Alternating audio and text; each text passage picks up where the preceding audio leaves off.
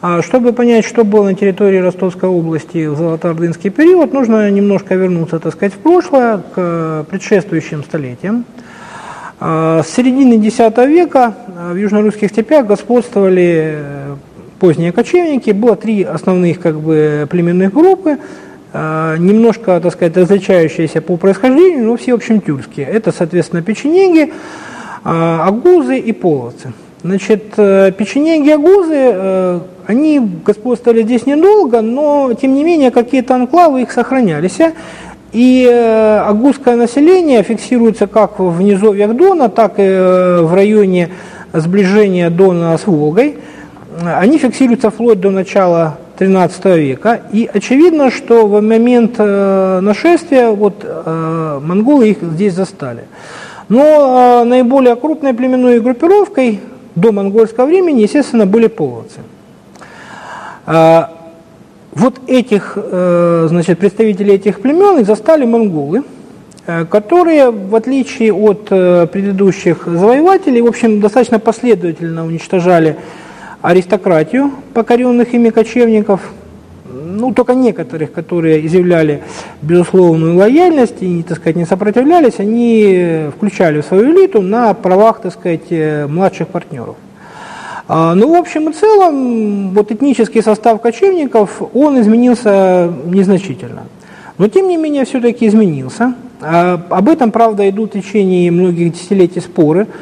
А, но сейчас, в общем, как бы данные раскопок показывают, что все-таки э, с территории вот Центральной Азии пришло некоторое количество монголов. Может быть, не всегда они там, скажем так, были именно монголами, но, по крайней мере, они были пришельцами, в этом регионе, они принесли новый как бы погребальный обряд, новую некую культуру. Но в общем и целом кочевые племена, жившие здесь до монгольского времени, они сохранились и сохранили в общих чертах свою как бы культуру. И э, в ходе раскопок э, курганных некрополей на территории Ростовской области, э, в общем, мы находим большей, по большей части погребения именно половцев, погребения, так сказать, печенегов, агузов, но уже просто половецкого времени. А плюс к этому, как я сказал, вот э, племена, пришедшие с Центральной Азии, э, которые выделяются по следующим критериям. Это э, могилы с северо-восточной или северной ориентировкой, иногда с использованием камня, но это не главный признак. А вместо костяков или чучел коней в могилу ложится только конская сбруя. А, ну, это набор неких значит, вещей, в частности, женский головной убор бокка. А, плюс к этому, соответственно, ангоны, правда, это как раз очень редкая вещь. В общем, как в домонгольское время, так и в монгольское время кочевники были людьми, в общем, бедными, но гордыми.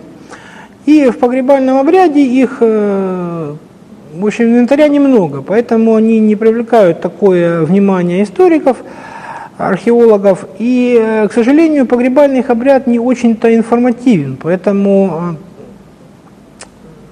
э, проследить какие-то детальные изменения, там, установить более точную хронологию у нас не получается. А, но какое-то влияние города на них, конечно же, сказывалось. А прежде всего у этих людей появилось много импортных вещей. Это и шелка. Хотя они встречаются очень редко, но тем не менее они все-таки встречаются а, в каких-то особых условиях. В частности, вот известные комплексы с могильников Вербовый Лох, а, так сказать, недалеко вот от Волгодонска, где, в общем, достаточно хорошо сохранились шелка китайские. А, но помимо вот таких каких-то предметов роскоши, кочевников, может быть, для, для, более важно, были вот предметы, так сказать, более как бы бытовые. Это вот э, предметы из железа, э, с, име, качественные, то есть э, с остальными лезвиями, то есть это ножи, ножницы, кресала, сабли. Это какие-то вот, в общем, дешевые украшения, которые тоже производились горожанами.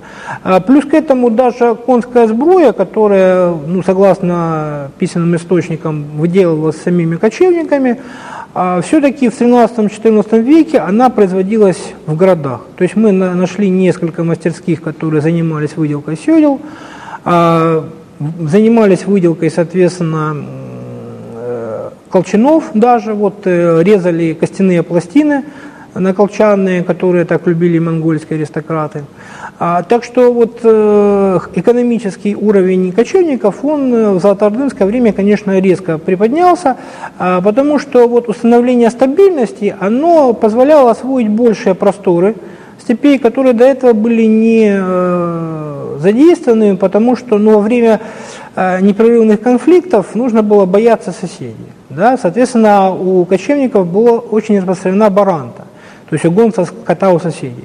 А монголы в этом плане поступили просто, они сказали, что у кого найдут краденое, то должен возместить в десятикратном размере, а если не можешь возместить, то тебя просто убьют.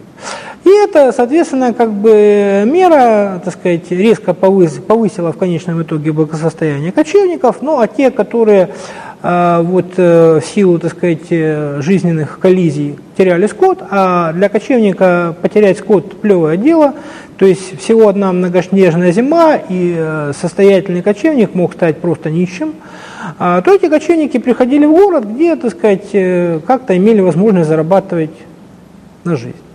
А города создавались и вообще оседлые поселения создавались для того, чтобы кочевникам было хорошо. То есть для кочевников, для, для кочевой элиты – монгольской, которая составляла основу и политическую, и, в общем-то, военную. А города были местом, откуда можно было получать всяческие блага цивилизации, и, соответственно, со седлого населения можно было получать ну, конкретные продукты какие-то, то есть там ткани, продовольствие, то есть зерно какое-то, а, какие-то, соответственно, вот предметы быта, ну и где, в общем, тоже можно хорошо как-то отдохнуть. Вот, в частности, не все же, так сказать, то есть юрта, конечно, хорошо, но кочевая элита обзаводится и домами на территории, соответственно, городов. А помимо Азака, на территории Ростовской области существовали и другие населенные пункты, хотя Азак, безусловно, доминировал, он был самым крупным городом, но в настоящий момент нам известно уже несколько малых городов, причем э, самый крупный из этих малых городов уступал Азаку всего в три раза. А эти малые города становятся какими-то вот административными экономическими центрами сельскохозяйственной округи. И э, вот эту сельскохозяйственную округу нам известно очень плохо. Всего несколько названий дошли до нас на э, итальянских порталанах.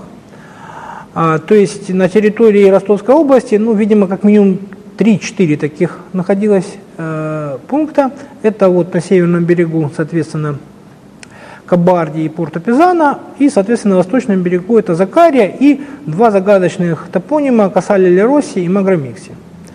А, эти два пункта где-то должны находиться в дельте. Все остальные бесчисленные десятки, так сказать, деревень и малых городов – золотоордынских на территории Нижнего Подония нам, в общем, пока что известно очень плохо. Они копались очень эпизодически, и, к сожалению, здесь, опять же, над исследователями давят стереотипы.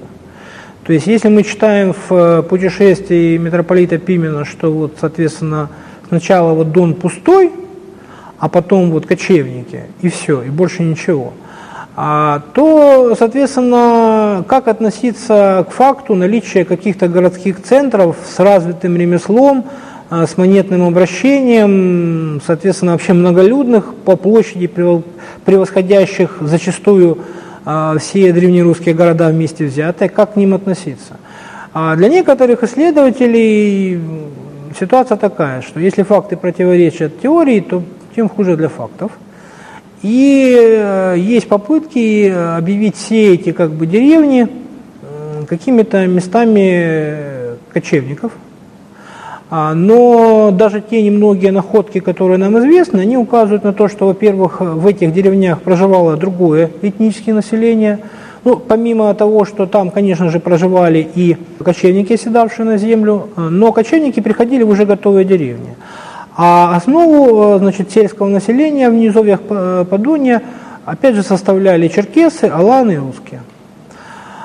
А, но э, будем надеяться, что мародеры не успеют разграбить все эти памятники до того, как на них придут профессиональные археологи. А потому что именно вот сельская округа Зака, она является самой большой загадкой для науки, я бы сказал. А, а то, что она была большой, указывает э, сам размер города. То есть для того, чтобы 30-тысячный город смог достигнуть таких размеров, нужна округа, ну, как минимум, со 100-тысячным сельским населением. Потому что не кочевники кормили город. Плюс к этому данные, которые говорят о вывозе огромного количества зерна, э, даже если у кочевников существовало земледелие, вряд ли оно носило товарный характер.